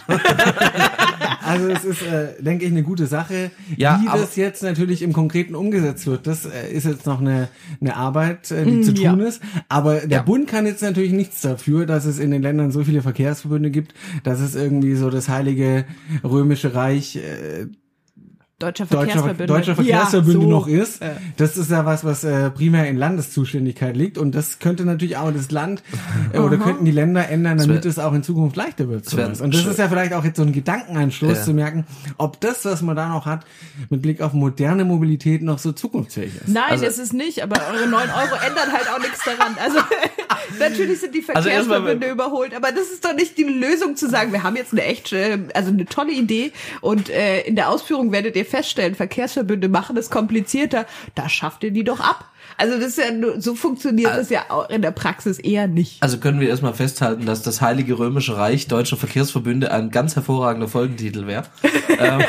Das stimmt. Das, äh, das mal vorneweg. ähm, das, das Problem ist ja, du, du sagst ja jetzt völlig richtig, natürlich gibt's da dann eine Arbeitsgruppe und die muss die Details ausverhandeln. Okay, Haken dran, völlig normal, auch völlig in Ordnung. Ähm, aber du beschwerst dich ja darüber, dass ein Wiener Hermann zum Beispiel sagt, äh, dass, da ist er nicht zufrieden damit, ja. Aber das ist doch genau Teil jetzt der Verhandlung. Wenn jetzt von den Ländern kommt, wir wollen es lieber kostenlos haben, ähm, dann macht es ja Druck auf die Bundesregierung, den die Länder ja ausüben müssen, um eine unbürokratischere, unkompliziertere Lösung für alle zu finden, eine bessere Lösung für alle. Und ich meine, da sind wir uns doch einig, oder? Also auch der Herr Emmerich. Ähm, drei Monate kostenlos wäre doch besser, auch aus grüner Sicht, politisch. Ja, Herr Emmerich, so heiße ich auch bei Twitter und Instagram, für alle, die es interessiert. ähm, es ist Wir, wir natürlich müssen den Werbetrenner noch Es irgendwie. ist natürlich irgendwie die Aufgabe, äh, auch von den Ländern da zu sagen, komm, man kann da Sachen noch besser machen. Ja, genau. Aber- und das, genau das macht ja Winne Hermann in dem Moment. Der sagt dann, da ist er nicht zufrieden damit, weil das müsste man so und so machen. So, und genau deshalb macht man dann doch diese Arbeitskreise. Und dass dann der Bund eben beleidigt sich irgendwie in die Ecke setzt und sagt, äh, aber wir haben doch was Gutes gemacht, das ist genau dieses wir da oben. ja, Ich sehe genau das in dem Punkt. Moment natürlich aus einer grünen Brille. Natürlich, natürlich. Ja. Das wir- wir einer- ja auch. Ja, Wir sind ja in derselben Partei. Ich bin, weiß nicht, ob es dir aufgefallen ist. merkt man hier gerade nicht. Hallo. Doch, wir unterstützen Frage- unseren grünen Verkehrsminister. Du, das ist so eine echte Realo-Fundi-Frage eigentlich. Ohne Scheiß. Fundis geile Ideen, wer muss es wieder umsetzen? Die Realos. Also sorry. Ent- entschuldige mal. Ja, also nehmen wir mal jetzt, den Meier ja. raus. Aber im Kern ist es eine schöne, gute Idee, gut gemeint, richtig gut, was ihr auf Bundesebene verhandelt habt. Aber ihr habt halt nicht bedacht, irgendwie nachts um vier, wie setzt man es eigentlich um? Also erstmal vielleicht Also, kurz das zur ist ja Info. keine Flügelfrage. Fundis gibt's ja nicht mehr. Die heißen Linke. Ja. Entschuldigung. Ähm, so, das mal das eine, also für alle da draußen, die nicht mit den Grünen so bewandert sind, und es werden nicht allzu viele sein in unserer Hörerschaft. äh, es gibt ja traditionell diese zwei Flügel, die äh, Realos, also das sind quasi die äh, unmoralischen Skrupellosen, ja, die Friedrich Merz in Hallo, unserer Partei. hallo. Ähm, und da gibt's, und da gibt's die Linken, das sind, da gibt's die Linken, das sind die Guten. Ja, genau. Also ganz einfach gesagt, ja. Nein, und tatsächlich jetzt in dem Fall, das hat, glaube ich, wirklich gar nichts mit Flügel zu tun, weil theoretisch ist ja die Forderung nach einem kostenlosen ÖPNV bundesweit eigentlich eine sehr progressive und eher linke Forderung. Ja. Ja, also, da bist du eher ne, jetzt eine Ich, ich würde immer sagen, investiert Nicht, dass das ich Geld jetzt wieder hier in so eine. Realo-Ecke gesteckt werde, ja? nur weil ich halt OB bin Ja. und Dinge umsetzen muss. Ja? Nein, also wie gesagt, gut gemeint, aber das geht noch besser. Und da ist völlig in Ordnung, wenn ein Winne Hermann dann sagt, das geht noch besser. Und ich Also hoffe, ich dass er sich durchsetzt. Ich hoffe, dass er mit seinen anderen Ministerinnen, Kolleginnen äh, in, im Bund, äh, äh, nicht im Bund, in den Ländern, dass die da wirklich geschlossen auftreten und beim, wie heißt er noch gleich, der FDP-Minister Wissing. Wissing, ähm, da aufschlagen und sagen, so Volker, jetzt pass mal auf, Volker hört die Signale, ähm, wir wollen, wir wollen kostenlosen ÖPNV, auch ein schöner Folgentitel, Volker hört die Signale. Weit Wir werden aber uns auch. äh, schwer entscheiden Aber können. ähm, was, Ja. was ich einfach nochmal sagen will. Natürlich arbeitet der Wiener Tag und Nacht daran, hier moderne Mobilität in Baden-Württemberg voranzubringen. jetzt hat ein schlechtes Gewissen, weil er Ich- gesagt hat, dass Ja, Winne nichts arbeitet. So habe ich das, so habe ich das, so habe ich das nicht gesagt, aber man kann auch nochmal zurückspulen, dann kann man sich nochmal nachhören, was ich gesagt habe. Ja, aber was ich äh, nochmal sagen will. Was ich einfach mit äh, der grünen Brille, die ich da zweifelsohne auf habe in dem Moment, äh, schade finde, dass wir als Grüne nach äh, vielen, vielen Jahren in der Opposition jetzt in der Regierung sind, was erreicht haben, was wirklich was ist, was es ohne uns Grüne nicht gegeben hätte. Und dann einer der wenigen grünen Verkehrsminister sagt, er ist damit unzufrieden. Er kann ja sagen, da gibt's noch Verbesserungsbedarf und er hat dann noch jenes und dieses. Aber äh, das einfach so. In Also einem- Wortklauberei. Aber also vor allem, es ist ja, ja, so. ihr zerredet, ihr zerredet es Ne, doch. kein- das ist doch kein bei euch Stück, Wortklauberei. kein Stück. Ihr zerredet doch Nee, diese nee. herausragende Bei Idee uns- des Bundes. Aber das ist Das doch ist genau, Framing, das ja? ist doch genau der Punkt. Also ihr, ihr, also auf Bundesebene regieren wir jetzt 100 Tage und die Erwartung ist, man Sind wir will hier jetzt ihr und wir? kein Stück, kein Stück. Wer hat denn damit angefangen? 100 Tage Ampel. Und jetzt ist eure Erwartung, ihr habt was äh, kreiert in einer Nacht- und Nebelsituation und ihr wollt Anerkennung und Lob dafür. Also wir regieren hier in Baden-Württemberg seit inzwischen elf Jahren und ich kann ja sagen, eins kriegt man sicherlich nicht und das ist Anerkennung und Lob, sondern man macht halt sein Geschäft und das macht man ordentlich, ohne den So. anderen irgendwie zusätzliche Arbeit zu verursachen und damit ist der Beitrag auch erledigt. Und du weißt es ja auch, du warst ja auch lang genug im, äh, im Landtag auch dabei, hast es ja auch immer mitverfolgt und mitgekriegt. So läuft es halt. Ja. Es wird halt nicht irgendwie, wenn ich es geschafft habe, erfolgreich zwei Schritte geradeaus zu gehen, äh, wird halt nicht immer gelobt. Dann Genau, Alex, dafür. sag mal, wie viel Schreiben bekommst du tagtäglich, wo die Leute sagen, boah, du bist so ein toller OB. Oh, Danke. sehr, sehr viele, aber ich bin auch ein sehr guter OB.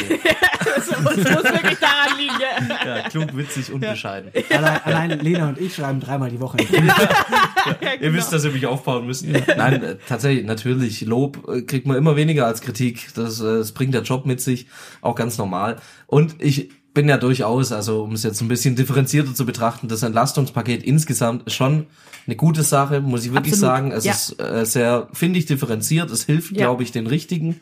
Ähm, insgesamt Kommt da eine an, gute wo es Sache. ankommen soll. Es verursacht Genau. jetzt halt auf dem Weg noch ein bisschen Arbeit und dann müllen wir halt normal. ein bisschen. Wir sind Schwaben, Genau. ne? wir bruddeln halt auch Ja. an der Stelle. Ja, in der Politik läuft der Scheiße auch immer bergauf, ja.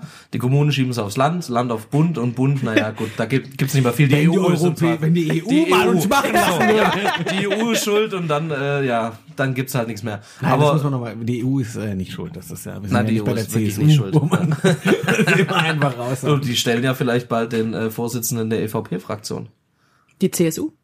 Nee, nicht den, äh, nicht der Fraktion, der Partei. Der Manfred Weber kandidiert Ja. doch als äh, Vorsitzender der, äh, wie heißt die, wie heißen die? Die europäische CDU. Die, Ja. Ja, das Ja. interessiert Das ist doch aber die wirklich. Das So interessiert heißt, jetzt, glaube ich, nur die Fraktion. Ich weiß nicht, wie die Ja, es Partei heißt, aber auch nur ja. wirklich- Ja, niemanden, okay, ja, der ich, Vorsitzende ich, von der ich, schweife ab. ist. Ich schweife ab. Naja, nein, also wie gesagt, äh, alles wunderbar, aber da muss man einfach nochmal nacharbeiten und bitte nimm's doch mal mit, wenn wir schon mal einen Bundestagsabgeordneten hier haben. Ähm, nee, wirklich, macht's einfach Kostenlos. drei Monate kostenlos. Nicht nur zur Entlastung, sondern auch, weil es genau das, also das wollen wir Grünen ja ohnehin. Und das gäbe, glaube ich, auch nochmal so einen richtig schönen Anstoß auch für die Verkehrswende, die wir ja auch brauchen. Wir brauchen ja nicht nur eine Energiewende, sondern wenn wir wegkommen wollen von Fossilen, dann müssen wir ja auch eine Und da die Verkehrswende Pandemie, schaffen. ja, da ihr die jetzt auch auf Bundesebene quasi abgeschafft habt, die Pandemie mit dem neuen Oh, Infektionsschutzgesetz, wir sehr auch schön, gleich noch mal- also, ist es ja. Ah. auch gar kein Problem mehr, wenn die Züge und die Busse so richtig voll werden. Da kann man es auch kostenlos machen. ja, ihr müsst mich jetzt hier auch nicht katholisch reden, ja. Ich bin ja auch Katholik. Aber, Klar, Saarländer. aber äh, das ist natürlich was, wo jetzt auch, wie gesagt, noch dran gearbeitet wird. Aber mein Punkt ist ja der, dass man jetzt nicht so eine herausragende Idee da zerreden muss, sondern dass da was Gutes auf dem Tisch liegt, was es ohne Grüne nicht gegeben hätte. Ja, ja. Und da bin ich zuerst mal zufrieden. Habt ihr toll gemacht. Und es ist natürlich auch mein Job hier zu sagen, dass wenn ich Sachen richtig affengeil finde, dass die affengeil sind. Und das ist jetzt gerade bei dieser Entlastung 9 für 90 der Fall. Und wie das dann im Detail ausgearbeitet wird, das ist dann halt Job der Länder und Kommunen. Also was, ja, genau. also was dein Das Job läuft hier schon richtig gut, Äh, Wahnsinn. Ne? Also was dein Job ist, ja, als Bundestagsabgeordneter, hat ja nichts damit zu tun, was du hier im Podcast sagst. Hier sind wir ja privat unter Freunden. Äh, da kann ja, ich man habe mir auch ganz nochmal deine Idee notiert, in mein Notizbuch geschrieben und ich werde das bei uns in der Fraktion einbringen. So, gut, Ja? guck, zack. Und du hältst dann wenn da das auch... Das nenne ich also ohne Scheiß. Abgeordneten. Genau. Ja, du Und, und wenn das jetzt einen kostenlosen ÖPNV gibt, drei Monate, Dann dann, wir, waren es eigentlich machen. wir. Ja. Ja. Lena, Ja. High Five. ja. Du erhältst da auch nochmal eine schriftliche Antwort von mir. Oh ja, bitte. dann- bitte. Wurde- ja. wurde an, dann- an müll.göppingen.de hätte ich's Dann gern. wurde deinem Anliegen auch Rechnung getragen. Ja. Nein. Auf die drei Dankesschreiben Alles kannst du gut. auch einmal antworten in der Woche. Ja. Die beantwortet immer selber. Ja. Nein. Ich will, äh, wir haben, das finde ich sehr gut herausgearbeitet, was das auch das Tolle sein kann an diesem Format Stadt, Land, Bund, die verschiedenen Perspektiven auch mal augenzwinkernd äh, Was, rüberzubringen. was, soll, was soll denn das jetzt? Augenzwinkernd, Alter. Ja, jetzt lass mich mich ein bisschen Ja, komm, ja, macht, nehmen. er- jetzt macht er wieder seine Show. Guck, Ja, jetzt ja, er wieder ja, seine ja. Show. als, als, als Buhmann hier äh, nach Hause gehen, das ist jetzt ja auch nicht das, was... Äh, Ja, sind wir ehrlich, das wird in den nächsten Jahren, die, die wir diesen Podcast machen, noch öfter passieren. Ich denke auch, ja. Ja. Gewöhn dich dran. ja, wir können ja auch mal Göppinger Bürgerinnen und Bürger einladen, Ja, gerne. die, die nicht so netten Briefe schreiben und da mal das aus. naja. Nein, also es ist ja, Ja, wie ich möchte- gesagt, da kann man ist ja auch. wirklich eine gute Idee. Also Ich ja, möchte noch einen- einen- einen schön Satz- ausgedacht. Aber gut um, gemacht, um ja. den Zusammenhalt hier in dem Podcast zu stärken, nochmal eine Sache äh, ein bisschen ausarbeiten, die ich vorhin schon mal angesprochen habe.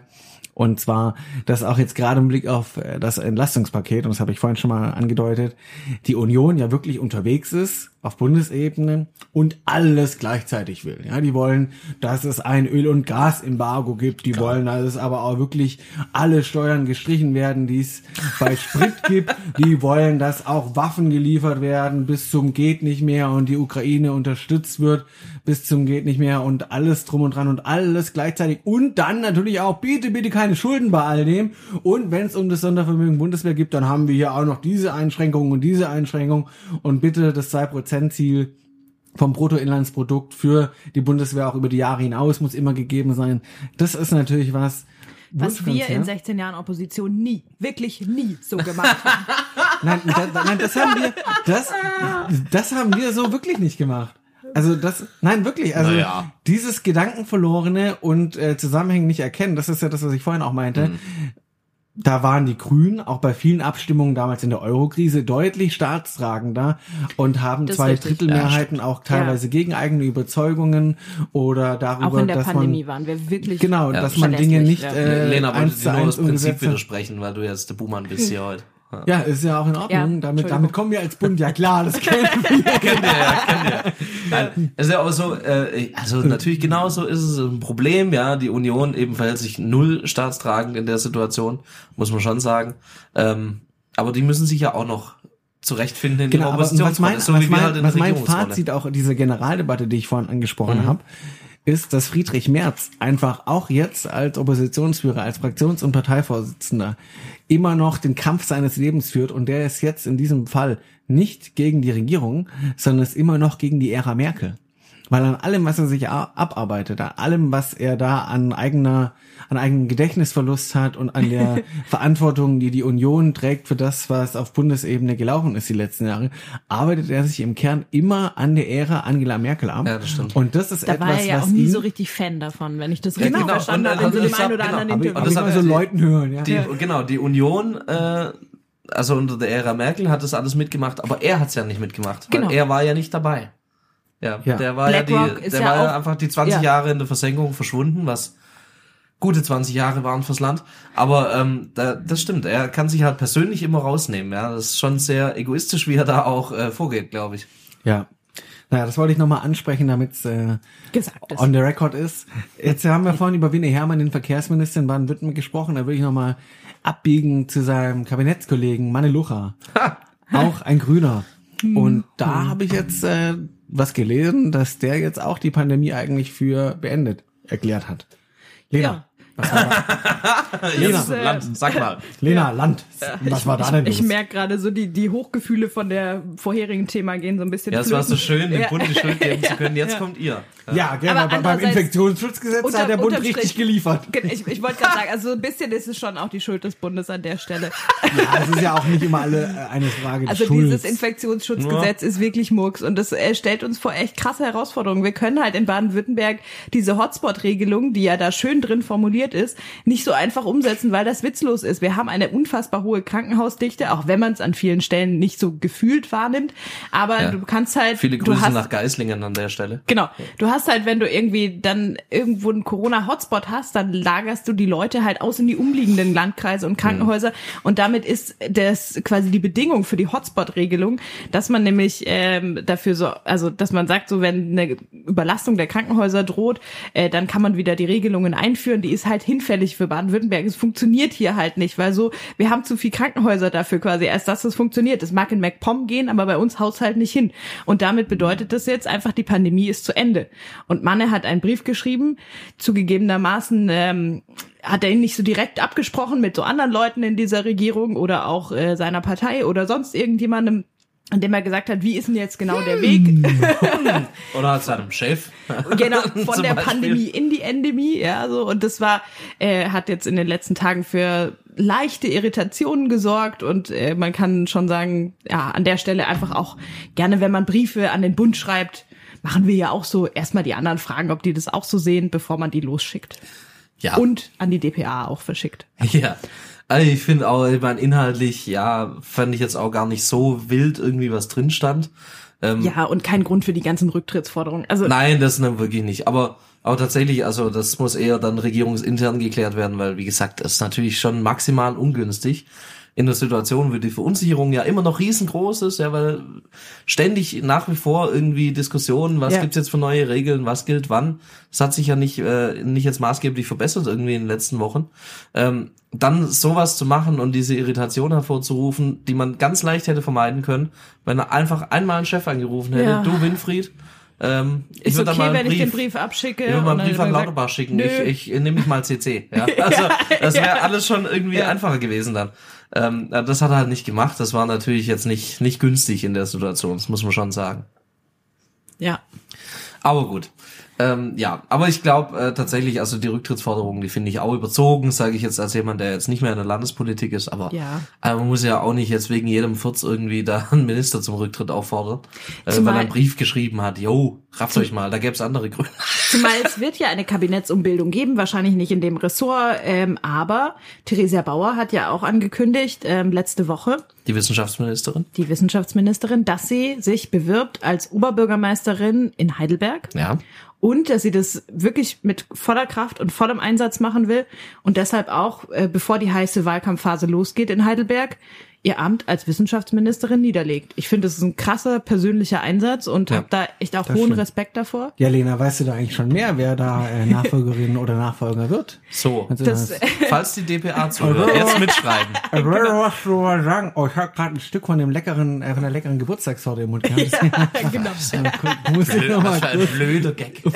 noch mal äh, wirklich. wieder zu Ende Aber Äh, ich kann ehrlicherweise noch nichts dazu sagen, aber ähm, ich habe der Zeitung, also der Stuttgarter Zeitung in dem Fall auch gesagt, äh, dass ich noch nichts dazu sagen kann, aber ich es gut fände, wenn ich mitreden dürfte.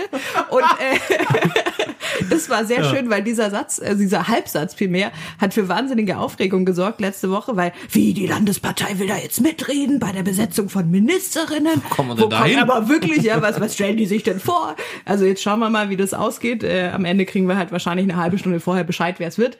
Aber immerhin, Aber dass ihr mal einen Einblick bekommt Genau, in die Mechanismen, Ja, ja, wie das Ja. läuft. Wer sagt, wer Minister oder Ministerin wird? Bisher. Wer das bisher macht, also laut Verfassung macht es der Ministerpräsident. Das So, ist schon in Ordnung. Auch in dem Fall so. Ich- ich- Aber- schätze und wir auch, sind ja, ja. verfassungstreu. Wir sind Ja. sehr verfassungstreu, aber man kann ja vorher mal nachfragen. So, ja, wie ich sieht denke, denn die du wirst Partei da auch das? bestimmt noch mit einbezogen werden. Da bin Ja. ich mir sicher, Vielleicht bist wirst du ja Wissenschaftsministerin. Ich denke auch, das ist, Vielleicht, nachdem äh, ich jetzt einen Master habe, äh, bin eben. ich quasi prädestiniert dafür. ja. Warum Ja. nicht? Ja, nee, also ich finde es aber tatsächlich, möchte ich auch sagen, ich finde es äh, eine gute Sache einmal, also dass Theresia da auch wirklich so konsequent ist und sagt, okay, dann äh, konzentriert sie sich wirklich mit voller Kraft darauf. Das ist natürlich super. Ähm, Heidelberg äh, als äh, Studierendenstadt irgendwie hat sie, denke ich, auch gute Chancen, war ja auch schon immer in Heidelberg sehr aktiv, hat da wahnsinnig viel gemacht, war auch eine sehr gute Wissenschaftsministerin in den letzten elf Jahren. Wurde mehrfach äh, Wissenschaftsministerin Sie des wird Jahres. dieses. Jahr zum vierten Mal. Zum das ist wirklich schon Mal, krass. Zum also- vierten Mal Wissenschaftsministerin In des elf. Jahren, das ist schon ein Ja. sehr guter Schnitt, ja, bei Und- 16 Bundesländern. Absolut, Also, absolut. Und Nee, ich meine, du könntest vor allem in deinem erlauchten, bisher aus drei Männern bestehenden Club der grünen Oberbürgermeister in Baden-Württemberg dann ja vielleicht Gesellschaft von einer Frau bekommen. Das wäre tatsächlich, wenn sie es schafft, wäre sie die erste grüne Oberbürgermeisterin in diesem Land. Das Täte, wäre krass. täte diese Runde wahrscheinlich auch gut. Richtig, äh, richtig übel eigentlich, dass das äh, die erste Oberbürgermeisterin der Grünen wäre. Aber Ähm, ihr seid ja auch als LAFO-Mitglieder voll informiert, dass wir das Thema anpacken und zwar mit super guten Plänen. Ja, Absolut. definitiv. Und erster Plan. Und die breiten wir jetzt aus. Erste Idee, erste Idee, selber keine Fehler bauen. Genau, so. genau. Das ist eine ganz, ganz, ganz wichtige Empfehlung. Kann man Grundregel. nicht oft genug sagen. Ja. So oft scheitern gut gemeinte Kandidaturen daran, dass man selber einfach Scheiße macht. Ja. ja. Naja, wir äh, schlagen nochmal den Bogen von äh, jetzt auch der Landespolitik, was ja auch gerade für Baden-Württemberg ein wichtiges Thema war, die Impfpflicht. Hat der Kretschmann gefordert, Manelucha, auch Therese Bauer ist eine Befürworterin, weil das damit einfach dazu beitragen soll, dass wir gerade auch für den nächst- nächsten Herbst und Winter gewappnet sind mit einer hohen Impfquote. Und ähm, ja, darüber wollen wir jetzt nochmal reden. Und zwar mit einer Rubrik. In Zusammenhang mit einer Rubrik. Wir haben nämlich auch in unserem kleinen, schönen Podcast, in eurem Lieblingspodcast, eine Rubrik. Und zwar Die Stadt-Land-Bund-Wette des Monats. Oh.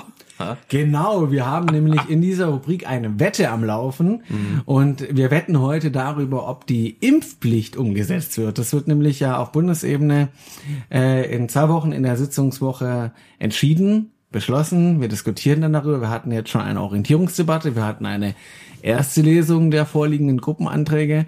Es gibt ja, um es kurz zu erklären, verschiedene Anträge, die vorliegen. Der eine Antrag ist, es soll gar keine Impfpflicht geben. Der ist unter anderem von Wolfgang Kubicki. Dann gibt es einen Antrag von äh, Menschen aus äh, der Ampel, die sagen, es soll eine Impfpflicht ab 18 geben. Für alle das ist der weitgehendste Antrag vielleicht, weil man auch sagen könnte, der, der keine Impfpflicht will, ist der weitgehendste. Das ist ein bisschen die Perspektive. Wird auch noch ein- eine Rolle spielen, wie man mit den Anträgen dann in der um Abstimmung umgeht. Da glaube ich bei dem übrigens auch äh, federführend Heike Behrens, die SPD-Bundestagsabgeordnete aus dem Wahlkreis Göppingen. Ja. Genau, und ich habe den auch unterstützt. Ich bin auch für die Impfpflicht für Ah. alle Erwachsenen. Bist du auch bei der Behrens-Truppe? Ja. Ich bin auch bei, bei der Behrenstruppe quasi mit Sehr gut. dabei. Sind übrigens die meisten Bundestagsabgeordneten aus Baden-Württemberg von den Grünen mit dabei. Und dann gibt es noch die Impfpflicht ab 50 mit einem verpflichtenden Beratungsgespräch. Und es gibt den Antrag von der Unionsfraktion, die sagen, es soll eine Art Impfmechanismus mit einem Impfregister geben und man soll dann schauen, ob es eine Impfpflicht wirklich braucht. Das ist eine coole Sache, weil so ein Impfregister, das wissen wir ja einfach, äh, Digitalisierung der Verwaltung, sowas geht ruckzuck, die werden wir quasi in Windeseile. Wenn wir so Ja, es, es, würde, es würde funktionieren, weil dafür bräuchte man kein Papier. das stimmt, ja. ja. Ja, ich glaube auch, wenn man das dann nachher mit Land und Bund, äh, mit den Ländern und Kommunen vielleicht noch ähm, verhandeln muss in der Arbeitsgruppe. Ja. ja. naja, Dann auf haben wir die 2025 wahrscheinlich schon, ja. Ja, mal schauen. Auf jeden Für Fall die nächste Pandemie dann. wollen wir jetzt wetten, ob es eine Impfpflicht gibt. Ich glaube, es ist Ob auf oder auch welche. Ja, ich glaube, es ist zu schwierig zu sagen, welche, weil dafür Hm. muss man sagen, dass Friedrich Merz nochmal angekündigt hat, dass die Union sagt, äh, die Ampel muss das selber erledigen Mhm. und es da keine Mehrheit geben wird, glaube ich, über die Gruppenanträge. Vielleicht gibt es nochmal eine andere Dynamik in den nächsten Wochen. Aber ich glaube, es macht mehr Sinn, bei der, der Wette jetzt darüber zu wetten, ob es eine Impfpflicht gibt und nicht äh, welche. Also einfach eine der Arten, ob es dann eine mit Mechanismus gibt, mit äh, 50 oder ab 18 oder gar keine. Ja. Also, okay. Dann doch die Varianten? Nein, nicht die Varianten, aber gibt es eine oder gibt es keine? Okay. Und welche eine das dann ist, Das sehen wir dann beim man nächsten dann. Podcast. Okay. genau. Bis dahin werden wir es wissen, wann wird der Bundestag drüber entscheiden. Der In Bundestag entscheidet In zwei darüber in zwei Wochen, Anfang April. Dann. Genau, ja, dann wissen wir es beim nächsten Mal schon. Also, ähm, ich persönlich, ich wette, dass es keine Impfpflicht geben wird. Nicht, weil ich es äh, nicht gut finde, sondern weil, glaube ich, die Widerstände, die wachsen ja ohnehin schon seit geraumer Zeit. Und wir hatten da, ähm, ich glaube im ersten Podcast, äh, in der ersten Folge, hatten wir da auch schon drüber gesprochen. Man muss natürlich irgendwann abwägen, äh, ist es das noch wert? So ein bisschen. Also bringt's so viel positiven Nutzen, dass es die negativen Auswirkungen, die so eine Entscheidung hätte in der Bevölkerung, ja, mit diesen ganzen äh, Kerzenspinnern, die da immer noch rumlaufen und dem ganzen Drum und Dran, ähm, wäre es das quasi wert. Ja, und ich glaube, und dann kommen dann jetzt auch eben tatsächlich, wir haben es ja schon mal angesprochen jetzt, die Krankenkassen und sagen, wir können es nicht umsetzen, weil wir nicht genug Papier haben. Das ist natürlich völlig lächerlich und erbärmlich, aber Leute, schickt den Krankenkassen euer Papier, Ja, was ihr da noch rumliegen Die habt. brauchen's. ja, die wenn, ihr- brauchen wenn ihr gerade eh schon Hilfsgüter sammelt für die Ukraine, dann vergesst Papier auch nicht das für die Papier für die Krankenkassen. Krankenkassen. Ja. Ja. Also wirklich lächerlich, aber gut. Es Ähm, fahren Hilfskonvois zu den Zentralen der Krankenkassen. zur. AOK. Ja, ja. Ja, eine große Sammelstelle. Nein, also wirklich äh, Quatsch. Naja, aber egal. Äh, aber man merkt, dass die Widerstände irgendwie wachsen. Und ich glaube, das wird jetzt die nächsten zwei Wochen natürlich nochmal zunehmen. Der Druck wird zunehmen. Es ist jetzt alles ein bisschen, äh, auch durch die Ukraine, sage ich mal, in der also äh, in der war jetzt Ist nicht nur das Platz für Top-Thema. eine Krise. So, wir haben nur Platz für eine Krise, aber es wird die nächsten zwei Wochen sicherlich kommen. Und ähm, deshalb wette ich, dass keine Impfpflicht kommt. Wir müssen noch mal kurz äh, sagen, um was wir wetten. Die Frage wäre, ob äh, die Person Das nächste Mal das Bier zahlt. oder oder die Torte backt, die es heute gab. Also, erstens mal gibt's nach wie vor keine Torte und zweitens hat bisher immer ich das Bier bezahlt. Von dem her finde ich es ziemlich witzlos. Ja. ähm, und, ehrlich, und ehrlich gesagt, ja, eigentlich wette ich auch nur dagegen, weil halt irgendeiner dagegen wetten muss. Ja. Sonst wäre es ja keine Wette, sonst wäre es ja langweilig. Ich glaube schon, dass die Mehrheit für die Impfpflicht gibt eigentlich. Ich glaube, Alex möchte auch das nächste Mal einfach das Bier zahlen. Das Ja. ist auch völlig in Also Ordnung, ich damit komme ich Meinung, klar. Ich sag das jetzt mal kurz, wir sollten einen Pokal machen. Ein Pokal, Uh, ähm, Wettmeister. ein, ein Wettmeister, ein Pokal, Wettmeister da kümmern in- wir uns dann nach der Folge drum, dass der irgendwie herangeschafft wird. Und da bräuchte man dann zwei oder vielleicht sogar drei. Und dann hat die Person immer den Pokal daheim. Das wäre doch so ein, so ein Toll, Wettpokal. ja. Das Ja. wäre, ja. Fände ich, fände ich. Jetzt will ich erstmal super. hören, wie ihr eigentlich wettet. Ja, wir können auch, wir können auch irgendwie so eine, so eine, so einen Wetteinsatz machen wie für, bei, früher bei Wetten, dass, dass da irgendjemand äh, in, in so einem Borat-Badeanzug in den See laufen muss. Das können wir auch machen. Ja, ich wäre bereit, grundsätzlich. Also, Das ist ja ein Audiomedium. Ja. genau. genau. Nein, also Ja. das, ähm, die Diskussion hätten wir tatsächlich vielleicht vor dem Podcast führen müssen, was der Wetteinsatz ist, aber gut. Da machen wir einen Pokal. Mich würde vor allem mal interessieren, äh, wie ihr denn wettet jetzt mal. Also ich glaube, es wird eine Impfpflicht geben, aber ähm, ich glaube, es wird nicht die ab 18. Ich wette, es wird irgendwas anderes, so ab 50. Also ich glaube auch, dass es eine Impfpflicht geben wird. Und wenn nicht, dann muss ich da auch ehrlich sagen, an dieser Stelle, es wäre wirklich Peinlich? peinlich für äh, die Ampelregierung. Jupp. Ja, wirklich richtig schlimm. Ich muss auch sagen, dass das mich immer noch ärgert, dass man das damals im November, Dezember nicht einfach durchgezogen hat, dass Ja. man da nicht einfach im Bundestag gesagt hat, komm, wir beschließen das jetzt. Äh, damals hätte man das auch gut über so einen Mechanismus etc. machen können. Hätte man ja alles. Da äh, gab es so auch noch genug. Papier damals. Da gab Damals es viel gab's Papier noch. Papier. Ja, oh, gab's da viel Das Papier. waren noch Zeiten. Ja, da habe ich, da habe ich Wisst äh, ihr noch früher, als es noch Papier gab? habe ich teilweise, wenn ich einen Satz geschrieben habe, für jeden Buchstaben ein Blatt Papier genommen. Weil so viel Papier gab. naja, auf jeden Fall, ähm, das ist äh, wäre wär richtig schlimm und äh, das, das ist auch der Grund, warum ich glaube, dass es eine Art der Impfpflicht geben wird. Und Ja. wenn nicht, dann nehmen wir das in der nächsten Folge auf jeden Fall auseinander. Also, ich habe eine gute Idee für einen Wetteinsatz. Und zwar, ähm, in einem früheren Leben habe ich ja mal Germanistik studiert und eine der großen Literaturgattungen ist die Lyrik. Und ich finde, so ein Podcast ist wunderbar geeignet, um mal so ein bisschen. Gott. Ey, man kann, man kann tolle Sachen machen Wir mit sind hier doch nicht Metrum bei und Lanz Reim. und Brecht. Ja. Spielt bei denen Lyrik eine Rolle? Ich hab's nicht Aber gehört. da spielt Ahnung. Ja. gar nichts und alles eine Rolle. Ja, okay. Also, Philosophen wer Podcast. verliert- Also hört lieber uns. So, genau. Wer verliert, der muss ein Gedicht vorlesen, das die anderen beiden schreiben. Ich finde das eine gute Idee. Das könnte So. sehr, sehr witzig werden. Thema frei? Ja, es ist äh, Thema frei. Da überlegen sich die zwei dann schon was Witziges, denke ich. Irgendwas, das dem, der verliert, dann halt richtig peinlich ist. Ja. Weißt du, wie auch schon davon ausgegangen wird, dass ich die Wette verliere? Ja, weil die zwei schreiben das Gedicht für den einen, der verliert. Ihr habt beide dasselbe gewettet. Ja, also, dass ich gewinne, Ja. ist irgendwie in deiner Gedankenwelt gar nicht drin. Nee, das äh, kommt Da da kann nicht vor. vorkommen, weil wir dachten, jetzt kommen, dann ist es geteilte Arbeit und sonst hast du die Ja, ganze Arbeit sonst musst du Backe. ein Gedicht Äh, für zwei hoffentlich schreiben. verliere ich. Aus vielerlei Gründen hoffe ich, dass ich die Wette verliere. Ja. Ja. nee, okay. Also so ein peinliches Gedicht vorlesen hier im Ja. Podcast. Ja. Ja, also das ist Ja, äh, gespannt. unsere erste Wette hier im Podcast. Äh, wir sind gespannt, wie es ausgeht. Ich werde berichten. Das Gute ist ja, ich kann es durch mein Abstimmungsverhalten auch beeinflussen. Ja, wirklich. Ja, der, der, der stimmt doch nur für die Impfpflicht, damit er die Wette gewinnt. Ja. Stimmt. Vor allem auch schön, ich werde dann berichten, ja, weil wir werden es wahrscheinlich nicht mitbekommen, wie die Abstimmung ausgeht. Ja. Ich werde dann hier ankommen und einmal Ihr habt die Zeitung abbestellt. so ein Stück Papier aus dem Bundestag mitbringen, ja. Wenn es noch das Papier gibt. Gesetzesblatt ausdrucken Ja. und Ja. ja. Okay, gut. Ja, Okay. dann machen wir es so. Also gut, Wette steht. Wunderbar, Wette steht. Ich habe noch was im Zusammenhang mit der Impfpflicht, was ich äh, erzählen möchte. Ja.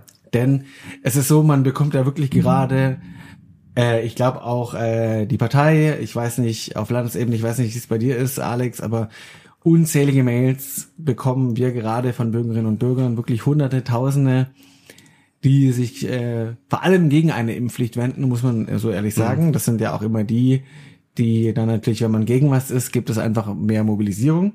Und es ist so, wir bekommen da viele, viele Mails. Und deswegen, eine Mail war aber auch, die ich bekommen hatte, wo jemand gesagt hat, ich habe keinen Bock mehr auf diese Scheiße äh, und es braucht jetzt eine Impfpflicht, Gut, dass du das Wort damit, Scheiße abgemildert hast. damit jetzt, damit jetzt die Wir Pandemie sonst hier sehr auf die gehobene jetzt, Wortwahl. Ja, sonst muss es ja hier gepiept werden.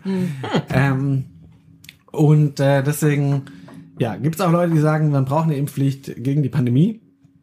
Schreiben wir auch, ein, auch einem vereinzelte Leute eine Mail dazu. Und äh, das hatte ich dann auch bei Twitter veröffentlicht. Das äh, habe ich geschrieben, wir bekommen tausende Mails, aber es gibt auch Leute, die haben keinen Bock mehr und wollen eine Impfpflicht. Das hat wiederum manche Leute bemüßigt gefühlt, mir darauf gehend äh, ganz, ganz viele hunderte Nachrichten auch bei Twitter zu schreiben. Und eine Person hat eine Mail geschrieben und die möchte ich einfach vortragen, ich weil sie wirklich, Ja. auch wir hatten es ja gerade von Lyrik, äh, literarisch wertvoll ist. Ja, da bin ich ja überzeugt davon. Glückwunsch ist der Betreff. Bundestagsabgeordnete erhalten E-Mails von Impfgegnern? Sie aber ganz sicher nicht, oder? Erstens dürfte sie wohl überhaupt niemand kennen. Punkt. Zweitens dürfte ihre Zeit im Bundestag sowieso auf eine Legislaturperiode begrenzt sein. Und drittens dürfte es 100% der Menschen furz egal sein, was ihre Meinung zu irgendeinem Thema ist. Das ist Schön. Ja, warum sollte es auch jemand interessieren, was der Abgeordnete von der Meinung hat? Ja, es ist äh, wirklich äh, toll. Äh, diese Mail war, äh, äh, habe ich ausgedruckt, eingerahmt. Das letzte Stück Papier, das ich noch hatte, dafür benutzt und äh, Furz egal. ja. einfach. Äh, man muss wirklich sagen, so prägnante äh, Auf den Punkt Auf gebracht. auf den Ja, Punkt gebracht. ja, ja. Einfach auf den toll. Punkt gebracht. Nee, über solche Mails kann man sich nur freuen. Ja, wirklich Ja. Ein, ein Goldstück. Es ist aber viel schöner tatsächlich wie diese Aufsätze, die man so bekommt auch. Ja. Ja. Also manche Leute nehmen sich ja wirklich dann da drei Stunden Zeit und schreiben einen Roman, warum man, warum sie einen Kacke finden. Ja, aber ich also denke, krass. Ja, da und wäre mir die Zeit zu schade. Da sage ich einfach, du bist Erstens, Kacke. zweitens, drittens, ja, kurz Schlüss, und knapp. schlüssig aufgebaut. schlüssig, schlüssig auch nachvollziehbar, teilweise verständlich. Ja, Grammati auch grammatikalisch, einwandfrei Rechtschreibung. Teilweise stimme ich auch Kein zu, roter ja. Strich daneben. Also, dass dich keiner kennt, ja, das stimme ich zu, absolut. Ja, deswegen, warum mache ich hier das mit dem Podcast? Ja, da werden die Massen auf dich aufmerksam. Ja, ja, ja. Ja, nee, sehr schöne Mail. Hübsch. Ja. Kann ich nächstes Mal vielleicht auch mitbringen. Das wäre eigentlich auch noch eine Rubrik. So. E-Mails. Ja, dass man in jedem Podcast eine besondere Mail, weil in so einem Monat, den wir, oder die paar Wochen, die wir Zeit haben, irgendwie zwischen den Podcasts, Ja. ähm, jeder von uns bekommt Mails, die es eigentlich verdient hätten, vorgelesen zu werden. Das ist richtig. Vielleicht können wir auch mal die Leute, die die Mails geschrieben haben, kontaktieren, dass die die einfach wirklich äh, aufnehmen. Selber Dass die die vor, ja, Ja, das, das wäre wär- gut. Ja. Aber vielen Dank für die Mail. Ja, also ich äh, finde es natürlich nicht gut, aber ich fände es ganz toll, wenn sie bei uns im Podcast auftreten Ja. und sie dort nochmal selbst rüberbringen. Wir bieten ihnen die Plattform. Wir bieten ihnen Ja. die Plattform. Ja. Top. Okay. Aber, ja, machen wir so. Okay, gut. Das überlegen wir uns Das vielleicht noch im Detail. Stadt, Land, Bund, der Politik-Podcast mit der Politik des Gehörtwerdens. Ja, Das ist wirklich. Ja, schöne Sache. Oh, das wäre ein guter Untertitel gewesen für den Podcast an sich. Nee. Stadt, Land, Bund, der Politik-Podcast des Gehörtwerdens. Ah? Wegen Wow, ja. Adjektiv. Okay. Ich glaube, wir kommen zum Ende, Ja. oder? das war eine schöne jemand was Folge. zu sagen? Sehr War eine schöne Schöne schöne Folge. Wir Ja. freuen uns immer über positive Kommentare. Ja. Aber äh, liked uns, abonniert uns, Da freuen Ja. wir uns wie Bolle. Da freuen wir uns wie Bolle. Wir wollten eigentlich noch über äh, Lenas äh, Beziehung zum Europapark sprechen, aber das werden wir verschieben. Es schon Nein. wieder müssen wir das Thema leider verschieben. Ja, es ist so wie, als würde man an einer Achterbahn anstehen. Ja. Man kommt Dauert, nicht vorwärts. dauert. Dauert, Ja, ja, dauert. Und das, und das dann für eine, für eine Fahrt von einer halben Minute, die eigentlich gar nicht so witzig ist. Ja, Wirklich eben, so man, bisschen. ja, es ist wirklich so, man baut eine Showtreppe, die es drei Stufen hat. naja, ähm, schön, dass ihr zugehört habt. Ähm, und jetzt äh, könnt ihr einen richtigen Podcast hören. Viel Spaß mit äh, Lanz und Brecht. Das war Stadt, Land, Bund, der Politik-Podcast mit Alex Meyer, Lena Schwelling und Marcel Emmerich. Die nächste Folge hört ihr nächsten Monat überall, wo es Podcasts gibt.